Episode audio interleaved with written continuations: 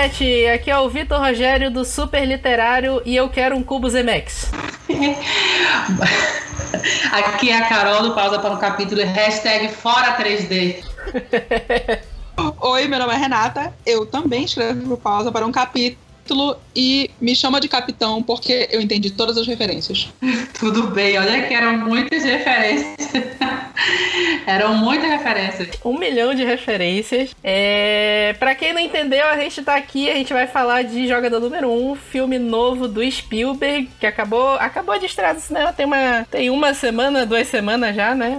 Já. Verdade. Tá, tá aí, tá fazendo sucesso. Uhum. Será que é a volta do Spielberg? Spielberg moleque? Spielberg engatou uma onda de, de filmes sérios e agora voltou pra sessão da tarde. É, é isso e muito mais que a gente vai discutir. Verdade. Todas essas 5 mil referências depois da nossa sessão de recados.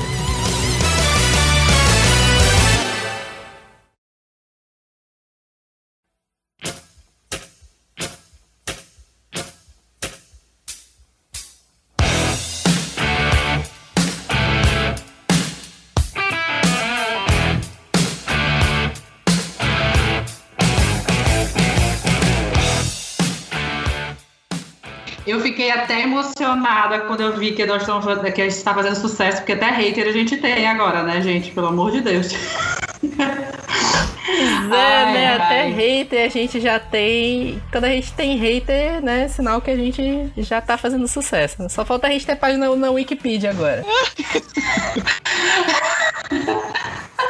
Só me veio aquele meme do, do Harry do Wikipedia agora na cabeça. Eu só queria Deus. saber do coleguinha hater o em que pé a gente pisou? Em que fandom a gente chegou e, e apertou o negócio que o rapaz ficou nervoso no comentário? Nossa, eu, fiquei é, assim, eu né, sinto que ele é um Shadowhunter, sabe? Eu sentia. Assim. Ai, eu ia falar a mesma coisa. Ai, meu Deus. Acho que a gente não tem que se estressar com esse tipo de coisa. Ele, sofre, ele já sofre o suficiente. Verdade.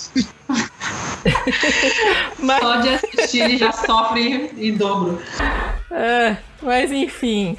A gente tá aqui hoje, a gente tem uma cacetada de eventos para o mês de abril. Tá, uma cacetada foi um exagero, né? Temos quatro eventinhos aqui para anunciar. Agora, hoje, no dia da publicação, né? Rezemos para que hoje seja sábado de preferência, porque o nosso último episódio acabou saindo no domingo, né? Mas rezemos para que hoje seja sábado. É, a gente tem o lançamento de Heróis de Novigraph, o novo livro da Roberta Spindler, lá na Livraria Fox, às 18h30.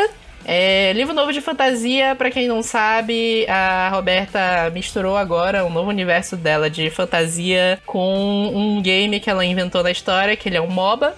É, o livro tá saindo agora pela Suma. Era Suma dos Livros, agora é só Suma. É, o primeiro livro da, da Roberta por essa editora. Pra quem não sabe, a Roberta já lançou dois livros, assim, dois livros mesmo. Ela tem vários contos na internet, né? Mas os livros que ela lançou foi o Contos de Menga, A Folha dos Cártagos, anterior. Eu acho que esse já não tem mais para vender. Não sei se ainda tem tiragem. E o outro que é uma ficção científica meio distópica, que é o A Torre Acima do Véu. É é, é, bem interessante o Herói de eu tô lendo ele, é um livro bem legal. E eu recomendo para vocês que apareçam lá, vocês podem conhecer a autora, podem levar os livros antigos dela, podem conseguir o livro novo e conseguir ele autografado. Verdade. Sim. Tá ótimo. E aí, no dia 26 de abril, quinta-feira, também às 18h30, a gente vai ter a nossa quarta edição do Café com Livro. Para quem não sabe, Café com Livro é um evento que o Super Literário media todo mês na Livraria Fox. E esse vai ser em parceria com o Pausa para um Capítulo. A gente vai falar sobre literatura fantástica nacional. É, a gente vai deixar, vou deixar o link do evento no, na nossa postagem do episódio. Vocês podem dar uma olhada lá. Tô publicando vários livros que a gente vai discutir no evento. E no dia 28 a gente tem mais uma edição do Dia de Leitura, que é como se fosse um clube do livro, é, onde a gente escolhe um tema, um autor ou um livro para debater com vocês. E esse mês vai ser sobre Colin Hoover A rainha diva do New Adult. Então vai ser lá na Livraria Leitura do Shopping Pátio Belém, no dia 28, às 15 horas. Também vai estar aqui embaixo o link do evento para vocês é, confirmarem presença e participar com a gente desse, de mais um dia de leitura. E também logo em seguida, às 17 horas, também na Livraria Leitura, a gente vai fazer um evento pra gente destilar ódio, basicamente. Adoro. A gente vai discutir. a gente vai fazer uma discussão especial sobre todas as adaptações de games para o cinema. A gente teve agora recentemente o novo Tomb Raider, que questionável. melhor não comentar aqui, né? Porque questionável. É... Muito né? Vai ter agora, tem um, um filme de jogo novo, vai sair agora essa semana com The Rock, o Rampage. E a gente vai discutir todos esses filmes. Eu revi, tô revendo esses filmes todos. Coragem. Tô me sacrificando por vocês, porque eu acabei de rever Super Mario Bros. e doeu. Coragem, força Coragem, Vitor. e aí, no dia 28, a gente vai discutir todos esses filmes. A gente tem um monte de coisa legal para sorteio. Não são os filmes que a gente vai ter pra sorteio, só os filmes legais. Nossa, Mas aí compareçam lá, lá na Livraria Leitura. E vai ter muita coisa legal pra gente discutir. E aí, esse é o nosso primeiro espaço de comentários e eventos e recadinhos especiais. A gente ainda não tem e-mail para ler. Fora o hater. Só, a gente teve um hater, né? Só o hater. Mas se você quiser ter o seu e-mail lido, quiser dar um review pra gente dos episódios, do que você gostou, do que você odiou, do que você achou engraçado, ou quiser dar sugestões de pauta pra gente, você pode enviar o seu e-mail para revista superliterário.gmail.com e aguarde no próximo episódio se o seu e-mail vai ser lido aqui na nossa sessão de recadinhos. Beleza? Beleza. Beleza, então bora lá falar das 5 mil referências de jogador número 1. Um.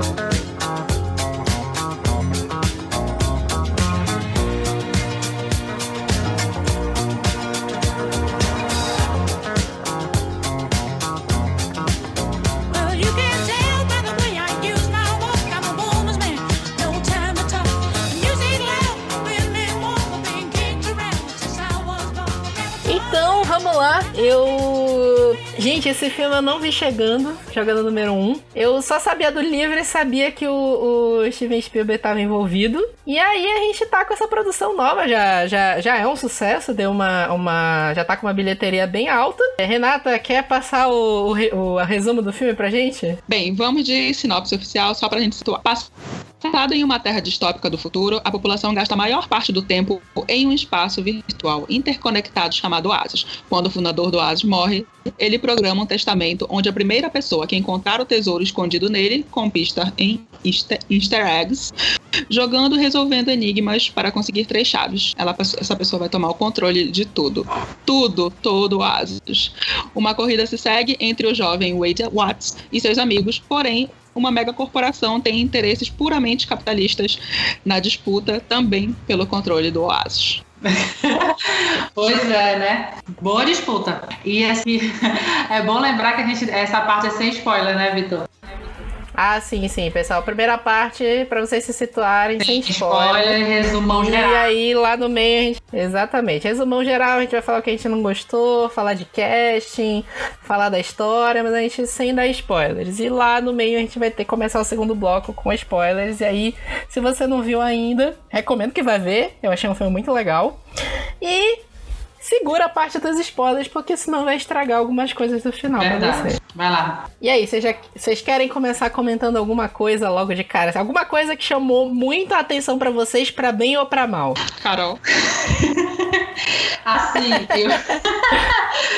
Eu gostei, eu gostei bastante de, assim, como a história te insere dentro do jogo, assim. Assim, eu acho que quase que 60% da história, 70, você tá dentro do jogo, né? Você não tem os personagens de carne e osso ali são avatares por todo o tempo. Isso eu gostei bastante. Gostei até mais do que a parte é, em que eles são os humanos mesmo, para falar a verdade. Foi das partes que eu mais uhum. gostei. É, isso aí, isso é um negócio que eu achei bem legal, que o, são, são os mesmos atores quando eles estão dentro do, do Oasis, né, do, do Oasis, uhum, e uhum. eles são todos capturados digitalmente. E a textura que eles usaram ficou muito uma coisa de videogame mesmo. Sim, sim, sim. Ele é um filme, assim, muito bonito digitalmente, efeitos especiais, aquela coisa que explode na tua cara. Assim, achei... Isso foi uma coisa que eu achei super positiva. E assim, eu não sei porque. Assim, tu, tu viste em IMAX, não foi, Vitor? Então, assim, eu acho. Eu vi em IMAX, sim. Eu acho que a sensação é meio diferente, porque a gente. É, eu, tanto eu quanto a Renata, a gente viu o 3D normal e o 3D incomodou sim. bastante. Então, assim, por ser um filme bem colorido, ele me incomodou bastante. É isso que eu ia te perguntar, porque tu falou, tu reclamou do 3D logo no início, né? Tava ruim o 3D Sim. que vocês assistiram? Tá. Eu achei. Acho que não era, não era necessariamente ruim, é que é mais um filme 3D que poderia ter passado por 2D. Tu sabe por quê? Porque no IMAX a experiência de ver esse filme em 3D é absurda. Aquela primeira cena, que é a cena da corrida, quando eles vão. Quando o, o Percival tá na, na corrida a primeira vez, ela é um absurdo no, no IMAX. Dava um arrepio, tu, eu, tu sentia que tu tava lá dentro. Não, no, no, no 3D normal ela foi super valorizada, porque não, não deu essa sensação. Não tive, não ah, tive. Sério? Nossa. Não tive mesmo. Tanto que tu tinha avisado pra gente falar, ah, a primeira cena, não sei o que. Aí eu fui na expectativa, foi normal, ok, beleza. Então, assim, não foi nada muito, muito porque, talvez pelo 3D ou pela projeção do cinema, não sei, porque a gente estava até vendo os outros trailers dos, dos outros filmes que, que, que passaram e o 3D também estava péssimo. Uhum. Péssimo, é. péssimo. Tanto que a gente estava comentando de Vingadores, a gente assistiu o trailer de Vingadores nesse, nessa sessão Sim. e assim tava. Em 3D. É, em 3D tava nível Thor Ragnarok. Então, assim, eu fiquei com medo, confesso. É, tem. Na verdade, talvez não seja nem a questão da projeção. Tem um problema desses filmes que são gravados em IMAX. O Vingadores agora eles estão destacando que foi o primeiro filme gravado 100% em IMAX. E aí eles convertem pro 3D. Do IMAX fica lindo. É. Só que, tipo assim, quantas salas de IMAX tem no Exatamente. Brasil? Tem mais 3, 4. Tá tudo lá, lá no Sudeste. Aqui, aqui em Belém. O máximo do máximo que a gente vai ter é a, a, a, a Macro XE lá do. Que nem é lá essas coisas, vamos combinar. Verdade. E, tipo assim, é complicado, né? Porque assim, é o que eu falei, no IMAX o filme é absurdo 3D. Foi muito bom. É. Mas aí eu tô realmente vendo uma galera criticando o 3D. Aí eu fiquei, será que é só por causa do IMAX? Será que a projeção tá ruim? Aí eu não sei, né? Mas, tipo assim, é um filme muito colorido. Muito, Se você, assim, sente dor de cabeça com 3D, você vai sentir bastante dor de cabeça aqui. Meu nome é Wade Watts. Meu pai escolheu esse nome porque parecia o alter ego de um super-herói. E assim, não sei se vocês notaram, ele, eu tive a sensação de que ele é um, um filme que ele usa predominantemente o filtro azul, né? Aí assim, eu tava me questionando Sim. muito, muito sobre isso. Aí até que eu assisti hoje, não sei se foi hoje ou foi ontem, uma crítica do PH, do, que é do Rapadura, no, no, no caso, no canal dele oficial, sobre Love Simon, que uhum. ele explicou a, a, o porquê desse filtro azul, né? Que o PH ele fala muito da parte técnica. Aí eu fui me situar, porque é aquela sensação de esperança, esperança por uma por alguma coisa. E o filme te passa isso também, né? Ele tem, ele tá ali no é, vai no Oasis naquela disputa para tentar querendo ou não uma vida melhor, uma coisa melhor para ele, que ele mora com uma tia, com que não valoriza, que querendo ou não é muito abusiva, mora num, numa uma casa muito muito abusiva em si, e esse filtro azul em muitas coisas, principalmente ele tá dentro do Oasis, ele te dá essa sensação também, né? É, esse é um negócio que aí entra aquele negócio que o pessoal tá. o pessoal fica fazendo piada que é coisa de, de cinéfilo viciado, né? Mas é a paleta de cores, é, né? É. A paleta de cores do jogador número 1, um, ela puxa muito pro azul quando tá dentro do, do uhum. Oasis. Exato. E ela puxa pra um cinza quando ela tá fora. As, as, cidades, elas são bem cinzas, não tem cor. Sim, sim, sim. Ele mora naquele, naquele favelão lá. Qual é o nome da cidade mesmo? É, é, que ele mora mesmo? O nome da cidade é, é uma em Ohio, mas o tipo de. Ohio, não é favela, mas são pilhas que eles chamam. São pilhas, uhum. né? É como se fosse aquele. um monte de container em cima do. É, outro, são trailers. Né? Um em cima são do trailers, outro. Né? Isso. Isso. Exatamente. Pois é, aí quando ele tá no mundo real, isso é uma coisa que é bem interessante, quando ele tá no mundo real, na, lá na casa dele, lá no início da, da aventura, é uma coisa bem cinza. Sim. E quando ele entra no jogo é uma coisa mais azul. Quando ele já muda, quando ele já vai aparecer num outro cenário, mas lá na frente que eu não vou dizer o que é ainda, que é um que é spoiler, já vai para uma outra cor de, de paleta também. Sim, sim, sim. Mas é, dá pra ver essas, bem assim, essas mudanças, essas são bem sutis, mas se tu fica, pegar bem assim, prestar bem atenção, são bem significativos. É, isso aí de cara eu já achei bem legal. E aí, voltando lá pro início, Renata, teve alguma coisa que tu achou assim que te chamou muita atenção, para bem ou para mal? Para bem ou pra, pra, mal? Olha, aquela. Eu não sei, deixa eu listar aqui as coisas, peraí, rapidinho. Assim, não é que. Pra, pra quem não sabe, pra quem tá meio perdido, é jogador número um é basear. É, baseado não, é adaptação de, do, do, do livro de, do Ernest Klein. E assim, eu fui pesquisar para esse podcast e eu vi que antes dele ser publicado em 2011, ele já havia sido comprado pela Warner Brothers. Então, o Klein terminou de escrever o livro pensando em adaptar isso para um filme, pensando na telona, entendeu? E era uma, era uma disputa absurda para adquirir os direitos disso. E então o Steven Spielberg tá, tá desde, do, desde 2010 assinado para isso. Então são anos e anos de produção. E assim, eu acho que apesar de ter, ter, muitas, ter muitas referências, o livro quanto o filme, eles vomitam em cima de ti referências do, dos anos 80, verdade, dos anos 90 verdade. e até antes disso, e isso é. me cansou louco loucamente. Tanto no livro quanto Sério? no filme. Nossa, eu queria, sabe, dormir. E claro que eu, eu ri e que teve uns momentos assim que, que, que, que tu cai na risada, porque são coisas absurdas. Mas é, as referências é, de cultura pop, tanto de séries quanto de música, quanto de cinema, são muito bonitas de se ver, mas são tão cansativas. E eu não sei, não, a gente fala mal do, do de um outro coleguinha diretor de, também de filmes da, da Warner Brothers, mas a gente esquece que o Steven Spielberg usa e abusa do lens flare. Nossa senhora, é muito ah, chato. É aquela, é, aquela luzinha de final, sabe? Sei lá, parece que é um pôr do sol lindo, mágico, esperançoso. Ai, sério, eu ficava esperando, sei lá, algumas horas um unicórnio sair do, do sol. Só pra dar esperança. Na verdade, é aquela coisa. Se tu pegar o cinema desses diretores, cada um tem uma assinatura que tá sempre lá no filme dele. A gente já falou aqui mil vezes do, do Zack Snyder. O Zack Snyder é o slow motion. É. Pega todos os filmes dele, tem pelo menos uma cena que é em slow motion.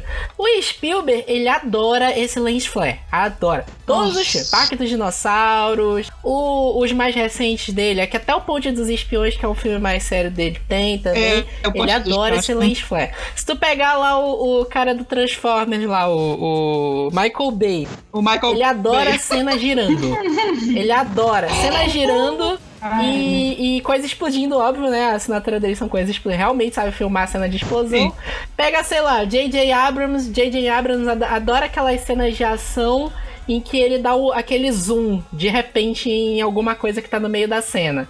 Ele perde a cena de ação no meio da, da câmera e de repente ele recupera a ação com algum zoom no meio. Então, tipo assim, cada diretor tem essa assinatura, às vezes acaba virando um vício, às vezes a gente até se diverte cada vez que aparece. Então, assim, não tem muito jeito. Qualquer filme que tu for ver do Spielberg vai ter esse lens flare, ele adora. Agora, assim, sobre essa questão das referências, eu achei que isso vai muito da onda do, de como é as coisas hoje. O próprio Stranger Things, ele fez muito sucesso sucesso por causa da, da nostalgia que a galera tem com os anos 80. E, e, e aí tá saindo uma cacetada de coisa que é baseada em nostalgia. Hum, é só que assim, é muita coisa.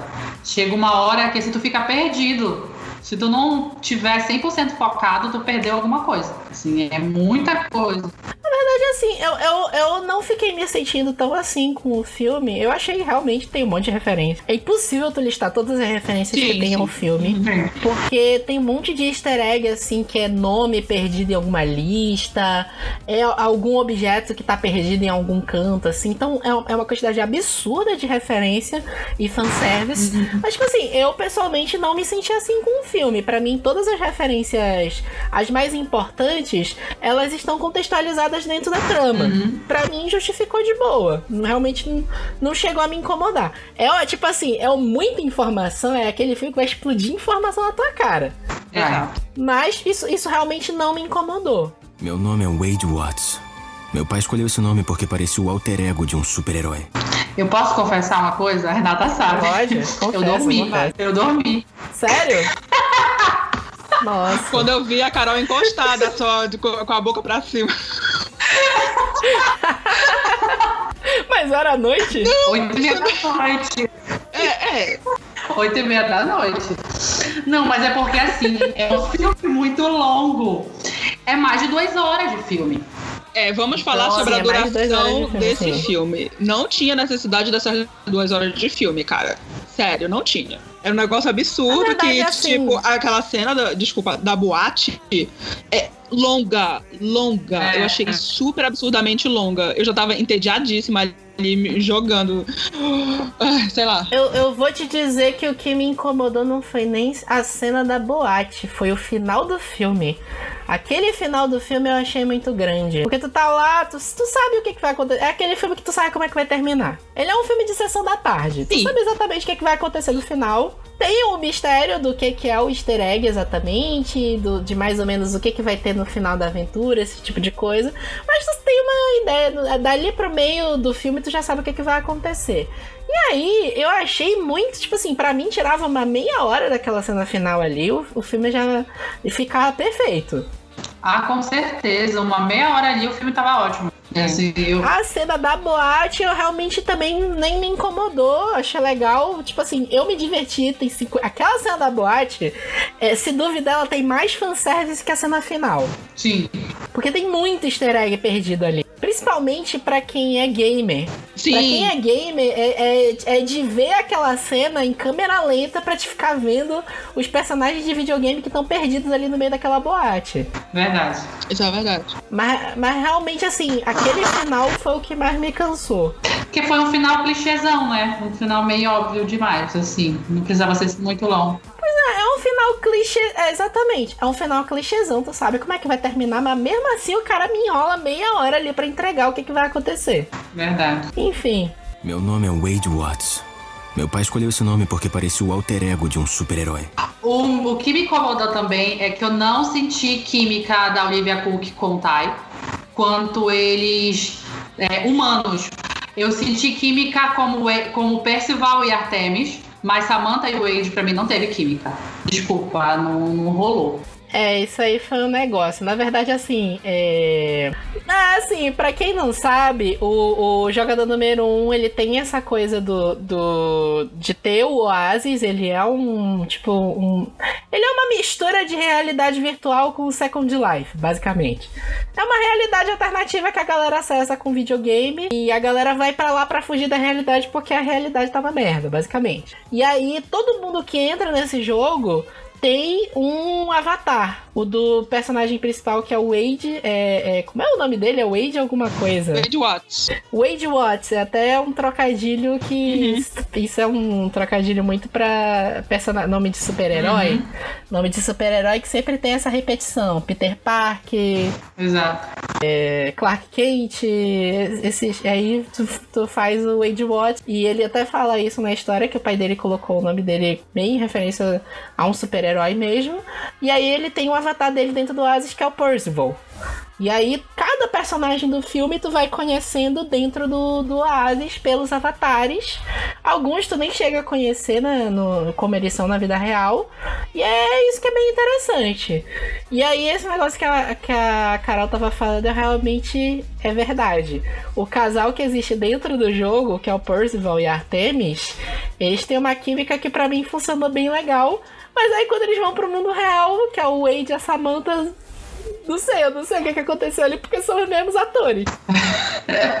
pois é, mas assim, me incomodou bastante que não, não rola, não, não, precisava ter aquele negócio da conquista, principalmente dele, em cima dela várias vezes.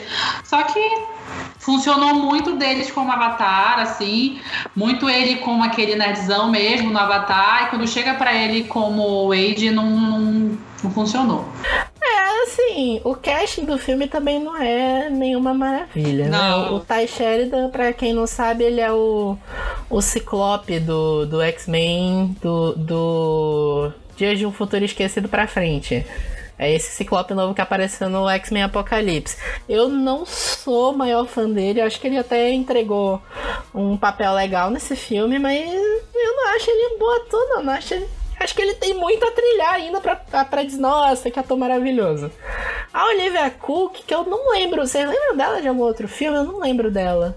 Vou ser muito sincera, não lembro. Também não. O sobrenome então. dela me é familiar. Mas pois ela é, mas... de rosto é... de alguma coisa, assim, não me vem nada à cabeça, assim, de primeira. Deixa eu dar Aliás, uma olhada. nenhum do resto do elenco ah, tá, de crianças. É, é, eu, você e a garota que vai morrer. Flopou. Ouija, a Ouija.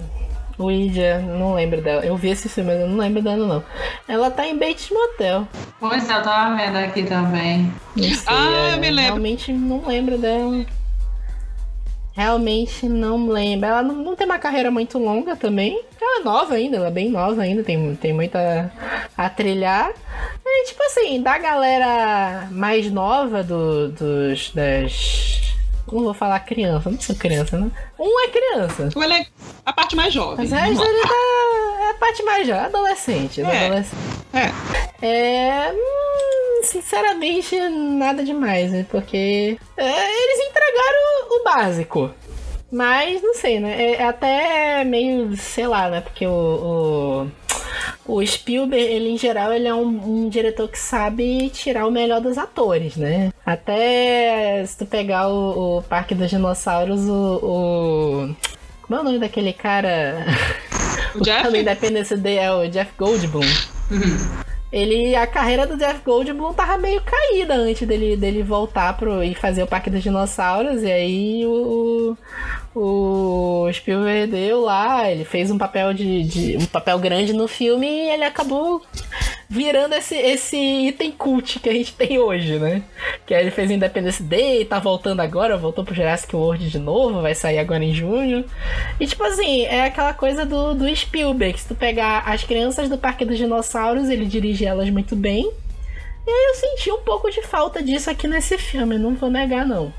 É, eu não sei se de repente uma das explicações pode ser que eram, eram muitas crianças. Eu sei que é uma desculpa bem esfarrapada, mas assim, eram muitas crianças e tipo, tava competindo em atuação com o Simon Pegg, o Mark Rylance. Tipo, não dá pra te competir, cara, com, com esse tipo de atuação com Ben Mendelssohn. Não, não, não dá, não dá. Eles estavam ali para encarnar os avatares avatares, basicamente. O elenco jovem, no caso. É isso que eu acho engraçado, que os avatares são mais legais que os personagens da vida real. Muito, Todos muito. os avatares. Muito Todos mais. os avatares são bem legais. E, e os personagens são que meio né? O que eu mais gostei foi daquele menininho mais novinho lá, Sim, que, eu, que eu esqueci o nome dele na vida real.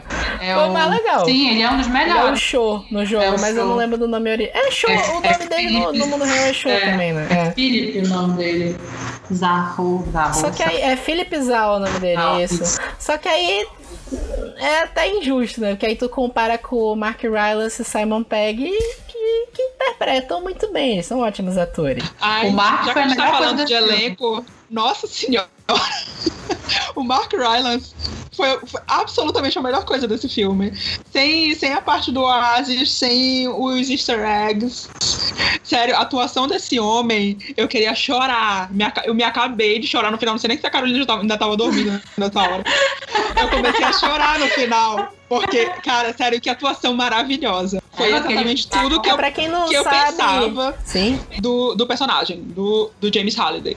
É, pra quem não sabe, o Mark Rylance, ele é meio que o novo queridinho do, do Spielberg. Ele tá em praticamente todos os filmes novos do Spielberg. Ele tá naque, no, no Ponte dos Espiões, ele é um, um dos advogados lá do... que trabalha junto com Tom Hanks. Aquele filme, aquela animação que foi meio flopada, que é o Bom Gigante Amigo. Não sei se vocês chegaram a ver. Não, ela, porque eu não gostei. flopou, ela é bonitinho. é bonitinho, mas flopou. E ele é o gigante. Foi ele que animou o gigante. Muito amorzinho. Pois é, ele tá no Dunkirk do. do... Porre. Como é o nome do. Do, do Nolan. Do Nolan. do Nolan, do Nolan. É, Dunkirk é um porre. Dunkirk é um porre. É chato. É chato. É chato, não tem o que dizer. Mano, imagine eu assistindo esse filme quando ele deu o primeiro ato, tava dormindo. Amiga, tu não ia passar de 15 minutos. Passou de 15 minutos desse filme. Sério. Não dá. Ai, meu Deus. Mas aí o, o, Mark Rylance, ele tá fazendo vários papéis de expressão. Assim, ele não era muito conhecido antes. Não, ele, fez, é, ele fez muita ponta. Ele apareceu aqui e ali nos filmes perdidos e agora ele tá aparecendo nos filmes do Spielberg. E também o, o para quem não sabe, o Simon Pegg ele aí, o Simon Pegg eu acho que já é mais conhecido, que ele tem uma porrada de papel. Ele tá no Star Trek, tá no, nos Missões Impossíveis novos, desde o do 4 em diante. Vai estar tá agora no. No 6, a mãe. Fallout, é, o 6. E, tipo assim, é, ele também participou do Star Wars, do, a partir do Despertar da, do Despertar da Força, aliás. Só que ele tava com uma fantasia lá, então não dá, não dá pra ver a cara dele. Então, tipo assim, o Simon Pegg, ele é um ícone nerd também. Ele tá na maioria desses filmes nerds que estão saindo agora. E ele, pra mim, fez um papel bem legal nesse filme também, apesar de que ele não aparece muito. Exato. Os dois, assim, para mim, são pontos altos de atuação desse filme. Nossa, a, a cena final do Mark, assim, é de chorar mesmo, é assim, bem bonita. A cena final do filme com Realmente, ele, assim, dá, é bem. Dá, dá uma vontade de chorar naquele final, assim, é, é, é bem legal. Apesar de que demorou muito pra chegar. verdade, verdade. Assim, aquele negócio, eu, eu acho o Simon bem injustiçado em um monte de filme, né? Porque ele é. Ele é, ele é, como é, produtor, é o caramba, e os, ele só faz mais pontinha. Até no próprio Missão Impossível, né? Ele é uma coisa assim, bem, bem pouca. No Missão, no Missão Impossível, ele é quase um livro cômico, né? É, é, e assim, ele, mesmo quando ele tá no, no papel principal, ele escolhe. Eu, eu acho que é uma escolha dele estar mais de lado e focar em outras coisas. Por exemplo, Star Trek, ele, ele é co-roteirista, então, tipo, eu acho que ele escolhe muito estar tá lá em cima do diretor e de repente da produção, porque ele é alguém que se envolve realmente nessas produções, porque ele é apaixonado por isso. Ele gosta, uhum. ele gosta muito de, de, desse mundo nerd. Então, eu acho que, sim, é, sim. que, é, uma coisa dele, sabe? Eu saí disso, eu saí de, de estar na frente das câmeras para estar lá atrás e comandando e de repente as coisas saírem como eu quero. Verdade. É verdade, ele é, ele é amigo de toda essa galera do, da, de Hollywood. Ele é amigo do Tom Cruise, é amigo do J.J. Uhum. Abrams. Ele tá em todos uhum. esses filmes que ele conhece uma galera, trabalha bem. Os, os uhum. roteiros de Simon Pegg e produção, são, em geral, ele tá em produções boas. E eu acho que ele realmente gosta de ficar mais ali no canto e tá participando da produção e de tirar o dele também, né? porque ele sempre tem uma participação de, de lucro em todos esses filmes. Tá certo, Simon. Paga tudo mesmo. Tá certo, né? Paga tudo. Paga minha dota, inclusive. Por favor. Meu nome é Wade Watts. Meu pai escolheu esse nome porque parecia o alter ego de um super-herói. E assim, não sei se vocês sentiram também, porque assim, eu não li o livro, mas eu já li muita coisa sobre o livro. E o Wade no livro, ele é aquele nerdzão até estereotipado, mais gordinho, mas não sei o quê. E eu não achei, não, não, talvez, talvez por isso que eu não tenha gostado tanto do Tai como o Wade. Aí eu fiquei. Oh, eu fiquei fiquei muito, muito puta quando eu fiquei sabendo que esse menino ia ser o Wade. Sério, cara. Ele é muito padrãozinho. Sério? Quem tu acha que poderia ser o Wade, então? Pra ser mais nerd, assim? Porque ele justamente, no, no livro, ele, o próprio, eh, que é narrado pelo Wade, ele fala que ele, ele é, ele é gordo, ele é o estereótipo do, do nerdão, entendeu? O único exercício que ele faz é justamente para quando ele tem que, como é, é subir na, na bicicleta para gerar energia e, e poder jogar o Oasis. É, é, é o único exercício dele, porque nesse futuro todo mundo Bem, as pessoas praticamente não andam, né? Porque estão lá conectadas no, no Oasis e estão jogando uhum. o tempo todo. As pessoas vivem nesse mundo todo. Então, É o único exercício que ele tem. Eu imagino aquele cara, tipo, o amigo. Me esqueci o nome do rapaz. O amigo do novo Peter Parker em Homecoming. Sim, sim, sim. Eu imagino sim. alguém gordinho daquele jeito, ah, não entendeu? Lembrar, entendeu? Eu não, eu não, imagino alguém, tipo, ah, ele, ele, sei lá, ele é um calanguinho, tipo, cara. Tipo, Joga um pote de whey nesse menino e ele tá malhado, sabe? Ah, pô, isso foi uma ofensa. Na verdade, isso é algo a se pensar. Isso é um negócio a se pensar do filme em si, duas coisas que são meio zoadas, né? Todo mundo é magro nesse filme. Verdade. Não tem ninguém gordo. É, é uma é, sociedade que é exatamente. mega sedentária, tá todo mundo Sim. no videogame e todo mundo é magro ou malhado. Mano, se eu, se eu tivesse passasse 24 horas no videogame, meu filho, eu tava rolando de cada baixo. Não consegui nem mexer, mas tanto só comer. Pra quem tá ouvindo o podcast, não leu o livro e ainda não pegou essa vibe, o Oasis é basicamente onde as pessoas vivem. Elas estudam, elas trabalham, elas passam a maior parte do tempo lá. Elas só saem do Oasis para dormir, basicamente. É só isso. E o Oasis não é uma coisa que as pessoas andam com óculos por, por toda a cidade. Não, as pessoas vivem naquele, sei lá, num quadradinho. Verdade. O tempo todo. É, a pessoa fica isso. lá no quadradinho dela, ela veste uma roupa especial, e aí no, no desenrolar do filme tu vai entendendo que existem roupas melhores uhum. e para estar dentro do Oasis, mas basicamente é um óculos de realidade virtual igual esse que a gente tem hoje, que a pessoa a pessoa coloca o óculos e loga no jogo. Então, tipo assim, a galera tá limitada ali aquele negócio. E eu acho até, tipo assim, é, é meio complicado se tu parar para imaginar isso a sério, que as pessoas desse, elas andam e se mexem, mas estão paradas no mesmo lugar. E aí até, até tentam explicar no filme que tem tipo uma esteira especial pra, pra você continuar andando é, sem sair é, do é lugar. É mas no final aparece um monte de gente que tá na rua usando o óculos. Então a pessoa, se, se tu for levar isso a sério, a pessoa vai andar por aí e vai ficar dando, dando de cara nas paredes. Mas é, enfim, isso aí a gente Vamos dizer que foi liberdade criativa. De descrença básica.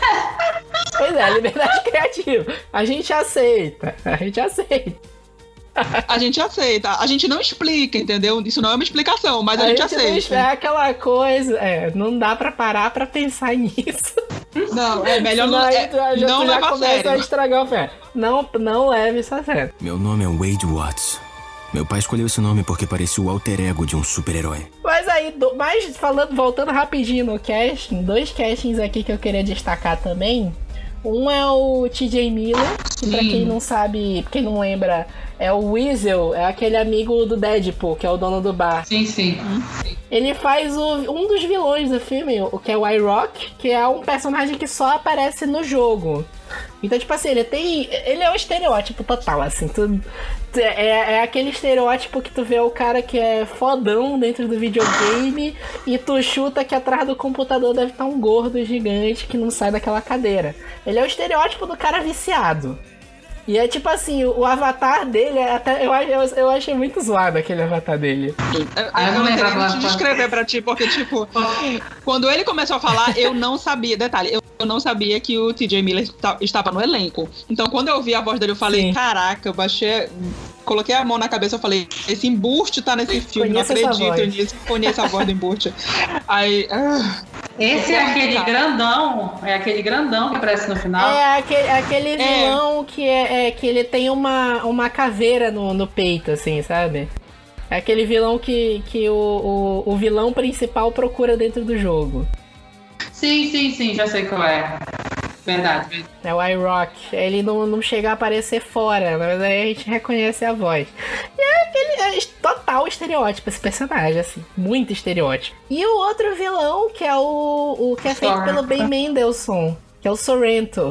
O Sorrento. Que é basicamente estereótipo do engravatado aleatório. Engravatado, líder de uma, de uma empresa do mal, que quer dominar tudo na verdade, aparece o, o plano do mal dele é basicamente dominar o Oasis e fazer o jogo virar um free to play, um pay to win, né? Aquele jogo que tu vai pagando coisa e tu só ganha se tu pagar.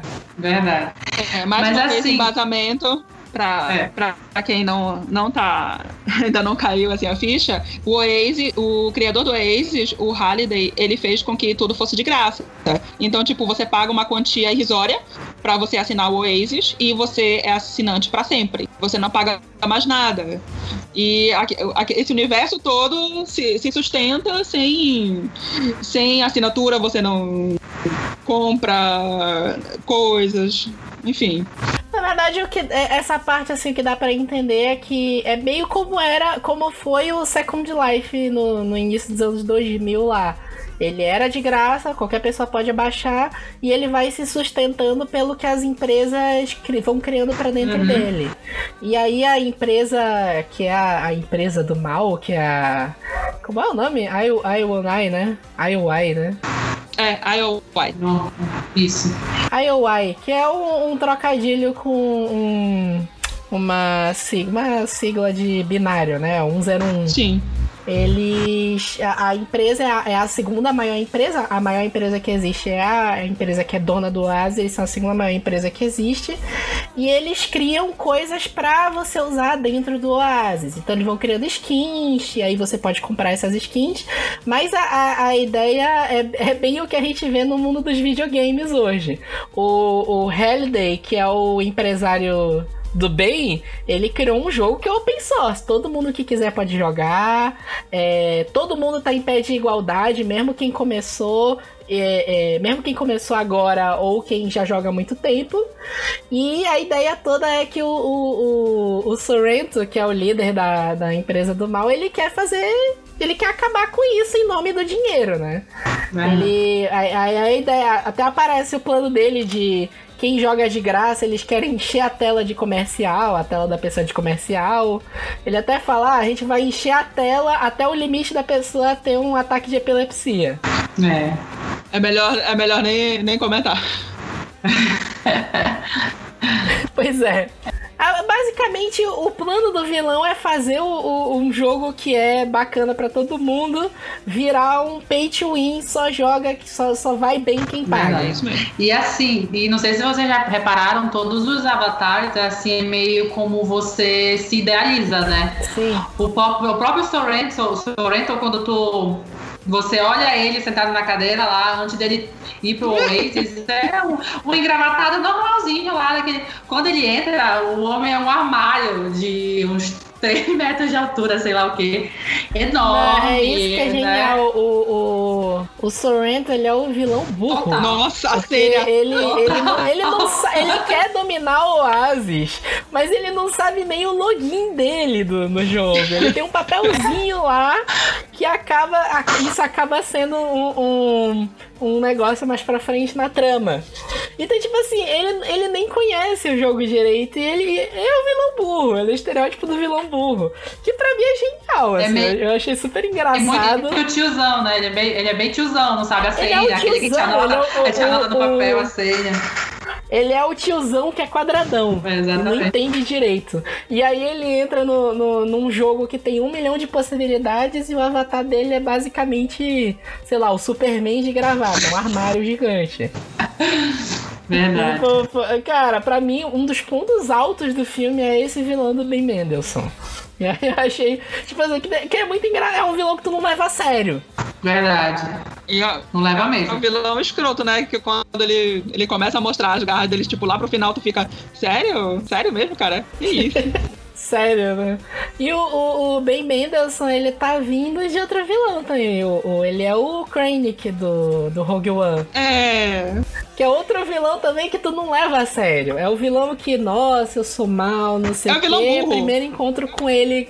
Ele é burro. Primeiro encontro com ele com o Darth Vader, o Darth Vader joga ele no chão. Mas tu sabe, eu vou te dizer, sabe quem ele me lembrou? É, quando eu vi o, o jogador número 1, um, eu não, não sabia que, era, que ele era o vilão do filme, eu fui vendo depois. Ele me lembrou muito o vilão do Robocop do primeiro Robocop lá de trás, que é o. o acho que é Dick Jones o nome dele. Que é o, o estereótipo do engravatado aleatório também. Que é meio burro. Que ele, né, ele faz. Tipo assim, ele é mal porque ele é mal, porque ele quer dominar o mundo, ele quer controlar alguma coisa. E até a interpretação do Ben Mendelsohn lembra muito a interpretação desse vilão do Robocop. Pra mim, isso foi, foi, foi eu achei isso muito engraçado.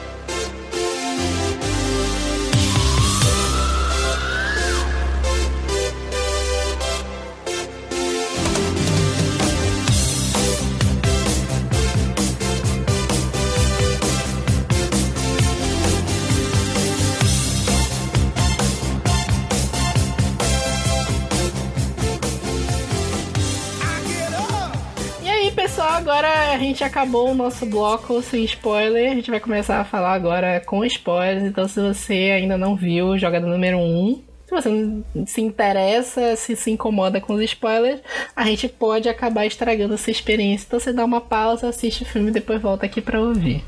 Apesar de que, assim, nada que a gente for falar aqui vai ser muito absurdo. É um filme extremamente previsível. Tu sabe exatamente a verdade é assim, tu vai vendo o filme, tu não sabe exatamente o que, que vai ter quando se descobre o easter egg lá, né? Verdade. O que, é, o que vai acabar Mas não é nada assim... Que... É, nada absurdo, meu é, Deus, nada que vai mudar a sua vida. Então tá, vamos começar a nossa parte de spoiler. pode começar logo pela, pelo, pela atriz lá, a... Meu Deus, esqueci o nome dela. A do It, a Lena Waithe. Lena Waithe. No, no começo você vê o, tipo, o, o, o Wade, ele descreve o melhor amigo dele no Oasis, né? Que é um daqueles. Parece aqueles robôs gigantes, sabe? Que vai para destruir as coisas, conseguir tudo conseguir mais pontos, moedas, como eles falam, né, para conseguir mais moedas para se abastecer no Waze e tudo. E quando você descobre, é uma mulher por trás daquele avatar, né? Que é exatamente aquele negócio que, como a Renata falou no, no, no bloco passado, que você vê um, um avatar grande, não sei o quê, e por trás é um, um nerd gordinho, não sei o quê, é, controlando esse avatar. Nesse caso é uma mulher, né? Que é a Lena foi até uma, Sim, uma boa o, surpresa, o né? É, o It, ele é o. Ele é tipo mecânico, né? Ele, ele, ele tem um conhecimento todo técnico que ele consegue produzir coisas pro, pro, pra dentro do Oasis. Ele produz naves, ele conserta as coisas que quebram. Ele tá produzindo o, uma versão tamanho real para dentro do Oasis do daquele filme do gigante de aço, daquele robô gigante. E aí, quando você vai para encontrar o personagem da vida real, é a Lena Waithe, que é a Ellen. E é, é legal, é uma surpresa bacana que tu vai descobrir no meio do filme. Quando você descobre quem tá por trás desses avatares, é uma boa surpresa. Apesar de ser, não serem atores bem conhecidos, os outros dois também que estão juntos, juntos com a Lena na, na cena também é, foi, foi uma boa surpresa. Somente o Philip, né, que faz o show, que é um menino de 10 anos, você não espera que seja, né, você vê eles interagindo no Oasis e não imagina que seja ele. E o outro que é o Win, né, o Win Marisaki, eu acho que é o Daito. Morizaki, que é o Daito, né? É, que é o Daito. Daito. O Daito pegou as maiores referências da, da, tipo, da minha infância assistindo anime e foi com o Daito no, na, nesse filme. É, o negócio que é legal da gente destacar aqui, já falando de spoiler, é da, das 50 milhões de referências que tem no filme, né? Tem referência a tudo. No final, na batalha final, tem um. Um Gundam. Sim. Que depois eu descobri que no, no livro original não tem essa cena, né? É outra, outra coisa que aparece, né? Ainda não cheguei nessa parte do livro, mas tudo bem. Ainda não chegou a tá, não posso opinar. Eu sei que tem o Gundam no filme, na cena final. No final do livro, eu sei que eles usaram uma outra coisa que eu não tô me lembrando agora. Só que eles não conseguiram os direitos. Tem o, o Godzilla, o, o, vilão consegue trazer um, um um Godzilla pra batalha final, que é bem legal também. Uhum.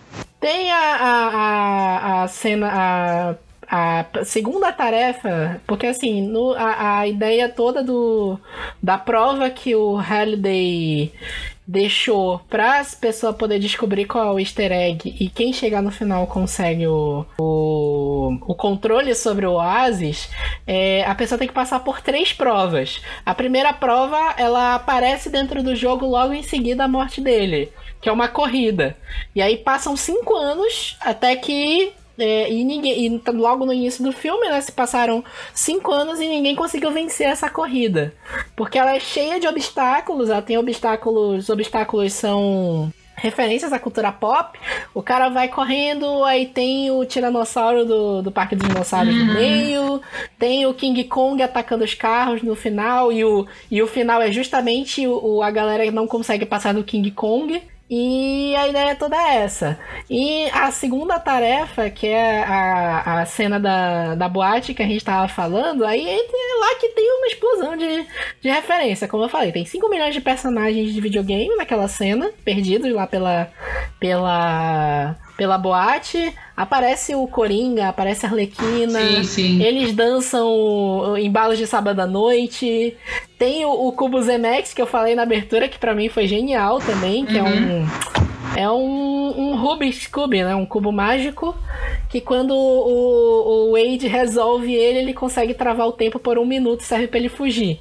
E, aí a... que eu achei genial é que quando ele. É, que eu achei genial é que quando ele usa o cubo, a, toca o riff da música do, do De Volta para o Futuro no sim, fundo. Sim, sim, sim. É. é um detalhezinho, assim, mas eu achei muito legal. E assim, aquela primeira corrida eu achei muito referência àquela. Não sei se é corrida maluca que eles chamam, que tem Dick Vigarista, aquele negócio todo. É, que, é a corrida né? maluca, o Walk Racer. Eu, parece, parece muito, muito. Muito, muito, muito. Porque é um milhão de carros perdidos lá no meio e todo, praticamente todos os carros que tu já viu em cultura pop estão lá naquela corrida. O próprio Wade tem o DeLorean, do De Volta para o Futuro. É... Aparece carro de vários jogos, aparece a van do Esquadrão Classe A. É uma porrada de referência. É, aquela coisa, no, as, as referências no, apesar de serem muitas, tanto no livro quanto no filme, e haverem muita, é uma enxurrada de referências, é, é, uma, é algo que é, que é diretamente ao personagem do. diretamente relacionado ao personagem do James Halliday. Porque ele cresceu naquela época dos anos 80 e criou, começou a criar o, Oasis lá pelo final dos anos 90, começo dos anos 2000 e tal. E uh, onde, quando o filme e o livro se passam é lá por 2034 ou 44, se eu não me engano. E é aquela coisa, eles falam que o, aliás, o Wade fala que a, a, aquilo estava voltando a ser moda. Os anos 80, os anos 90 do, do outro milênio estavam voltando, porque aquilo já tinha sido extinguido há muito tempo. E não havia mais referência disso. E só foi virar referência novamente com o falecimento do Halliday, porque hum. ele tinha colocado que as pessoas só iriam achar quando em, em um dos mundos no, no Oasis e estava diretamente ligado à vida dele, cada, cada, cada pista.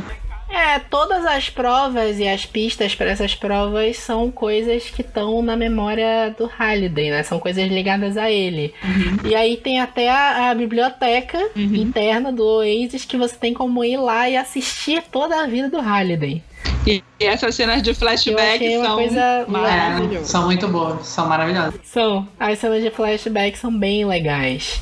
Assim, essa coisa das referências é, é, é uma coisa que a gente tem que aceitar para poder aceitar o filme que um adolescente Sim. de 2043 viu, 2040, não lembro o ano, viu todos esses filmes que estavam na, na, nas referências do Halliday, né? Porque o Percival, ele sabe de todos. Ele sabe de todos ele os games, das ele músicas, é dos livros, tudo, absolutamente tudo que era referência cultural na época que o Halliday estava crescendo, estava vivendo, viveu no passado. Tudo ele sabe. Ele é o maior, a maior referência de, da vida do cara. É, isso é um negócio que a gente tem que aceitar que um adolescente de 2044 viu, jogou todos os jogos do, do Nintendo, do Atari, viu filmes dos anos 70. Porque nessa. É, a, a segunda tarefa que mistura o negócio lá do, do Iluminado, que pra uhum. mim tá uma das cenas mais legais, uhum. é só um dos filmes. No meio do filme ele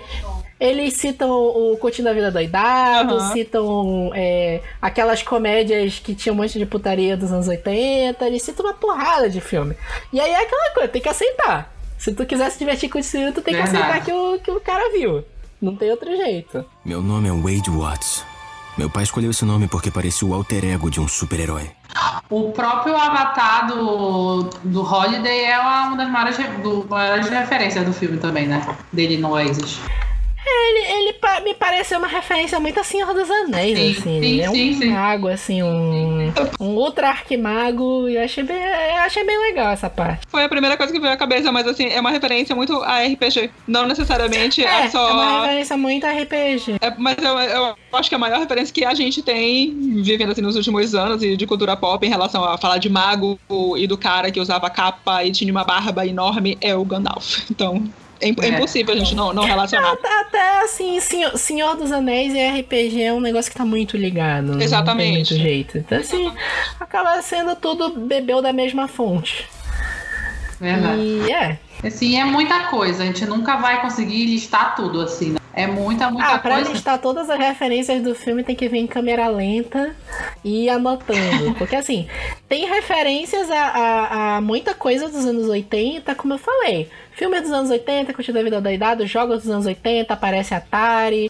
Sim, mas também aparecem referências dos jogos atuais. Então apareceu Overwatch, por exemplo, apareceu os personagens do Halo. Então eles, eles tentaram dar uma mistureba geral.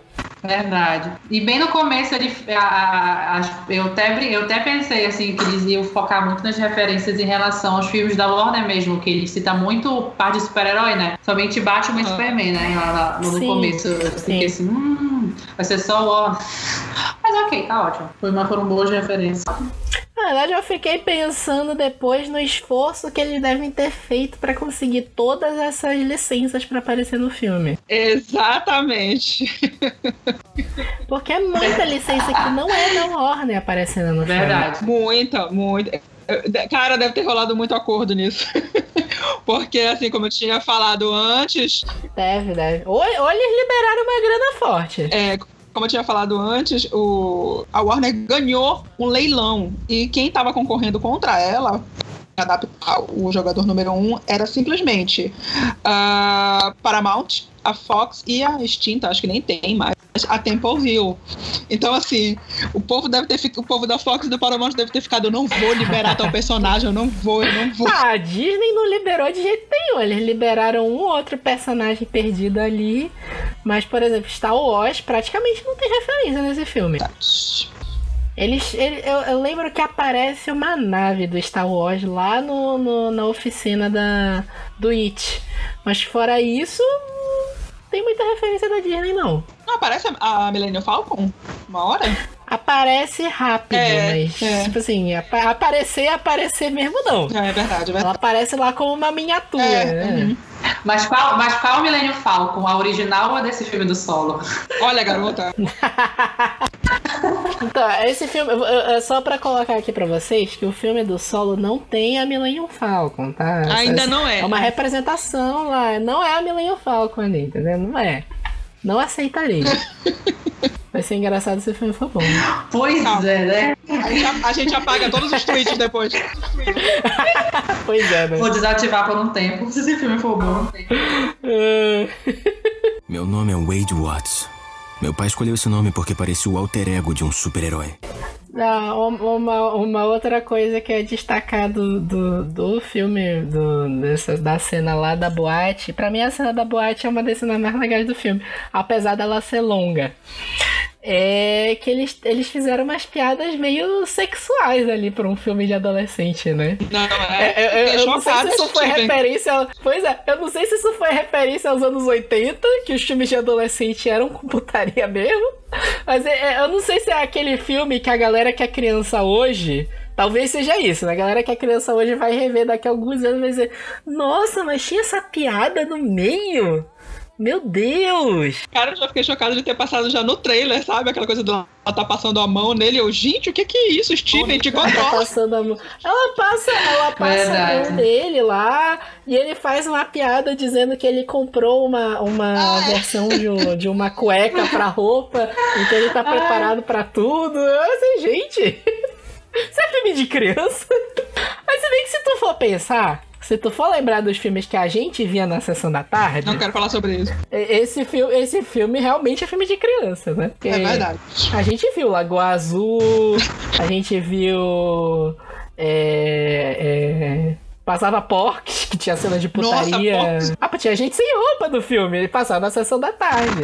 O próprio Robocop, que eu falei que é um dos filmes mais violentos do mundo que já fizeram, passava na sessão da tarde e a gente via. Verdade.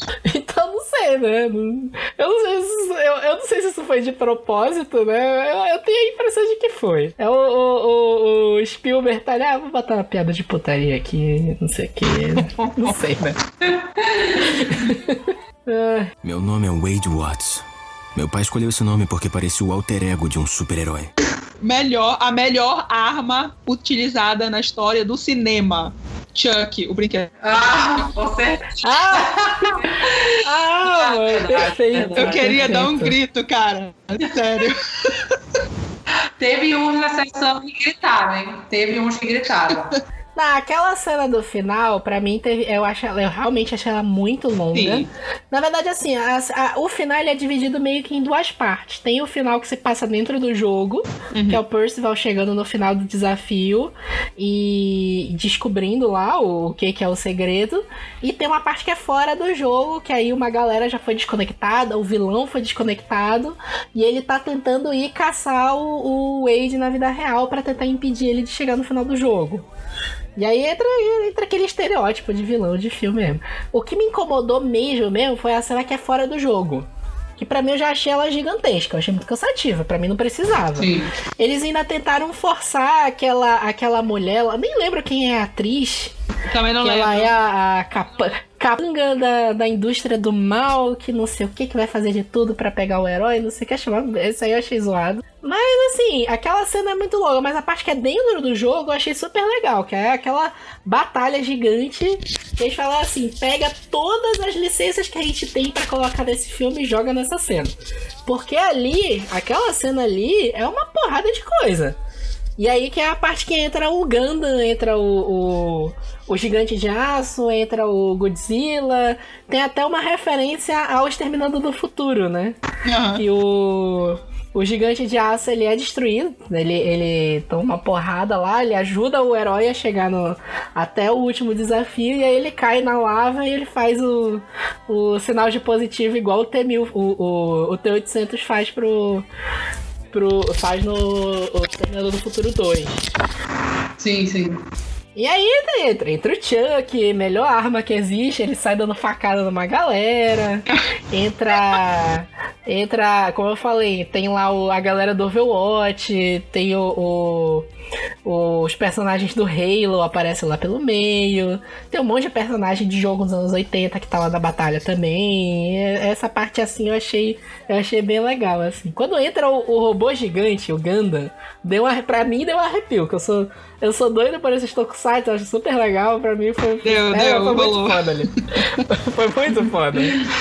E também uma outra parte assim que eu achei bem, bem legal é quando o vilão usa aquela arma para matar todo mundo que tá ali em volta da fase final do desafio, né?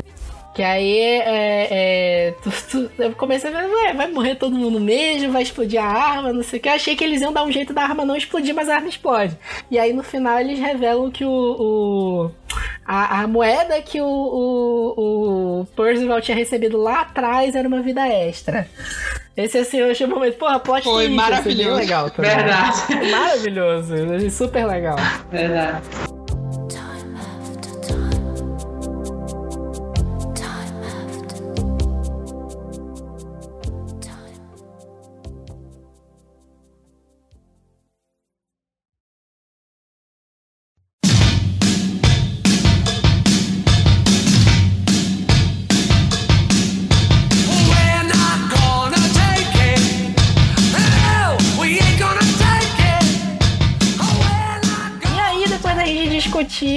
Tudo, todas as 5 mil referências. A gente tá quase com uma overdose. Se o Capitão América assistir esse filme, ele vai morrer.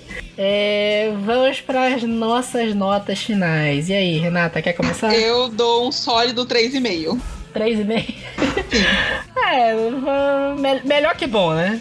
Não, é, legalzinho, legalzinho, é bom. Eu vou é. assistir bonzinho, várias vezes bonzinho. se pra começar a passar na TV a cabo, então não tem problema. é, a, a, gente tá falando do filme depois de ter visto uma vez, né? Vai que o filme é igual Prometeus foi para mim, que vai piorando com o tempo. Eu espero que não. Ai, amigo. Ai, Jesus. Ai. E aí, Carol, qual é a tua nota? Eu também dou 3,5. Eu, assim, por conta dessa parte de eu ter achado muito longo, que eu acabei dormindo e tudo, mas no geral, assim, é um filme bom pra ótimo. Então, 3,5 tá tranquilo. Ah, beleza, então. Vai, Vitor. A minha nota final, eu vou dar um 4, porque foi um filme que eu me diverti muito. Eu não li o livro ainda, né? Eu pretendo ler agora. Mas foi um filme que eu me diverti muito. Eu não tava esperando me divertir tanto nesse filme. E assim, tira um pontinho pelas interpretações xoxas, que eu achei meio xoxa, né? Uma, uma coisa ou outra aqui que tu, tu força para aceitar no roteiro, uns furinhos que tem aqui e ali. Mas assim, foi um filme que eu me diverti muito. É, como eu falei, eu vi no IMAX, eu acho que isso ajudou bastante, porque foi uma experiência completamente diferente ver no IMAX em 3D. Eu realmente me senti dentro do filme. E, tipo assim, acho que vai, vale esse 4 aí. Eu acho um filme bem divertido. Acho que realmente vale a pena ir no cinema assistir, assim, quem não viu ainda. Pois é, e falando assim, filme de jogo, perto do último que a gente assistiu, né, que foi meia boca. Raider. Esse, esse Tomb Raider foi bem meia boca. esse tá ótimo. Pra, que, pra quem não sabe, a gente até pretendia gravar um episódio sobre Tomb Raider. Mas a gente, assim, a gente viu, eu fiquei mega desanimado depois de ver o filme, a gente acabou não gravando, mas povo, fica aí o comentário, o né? O povo já fala que a gente só fala mal de tudo, então faz, fazer um podcast só falando mal de Tomb Raider dá certo. Pois é, se fosse fazer um episódio de Tomb Raider, ia ser só a gente falando mal. Mas a gente tem uma esperança grande no, no cinema adaptando o videogame agora, que é Rampage, que tem o The Rock. Ah, mano, The Rock é. Farofa. Farofa. Assim, o, filme tem o, The, o filme tem o The Rock, ele já é bom. Não tem o que fazer. Tem o The Rock, tem os peitinhos dele de fora, com certeza a gente vai estar lá assistindo. com muita pipoca. Ah, o The Rock, o The Rock pagam pra ele aparecer sem camisa, né? Ah, adoro. Adoraria que fizesse isso com o Cavill também, mas não fazem. Tadinho. É que o Cavill ele é tímido. O Cavill é tímido. Meu nome é Wade Watts. Meu pai escolheu esse nome porque parecia o alter ego de um super-herói. E aí é isso, pessoal. É, falamos já aqui sobre o jogador número 1. Um, fica aí a dica. Realmente eu pessoalmente recomendo para verem no cinema. E aguardem que a gente vai vir mais com outros episódios por aí.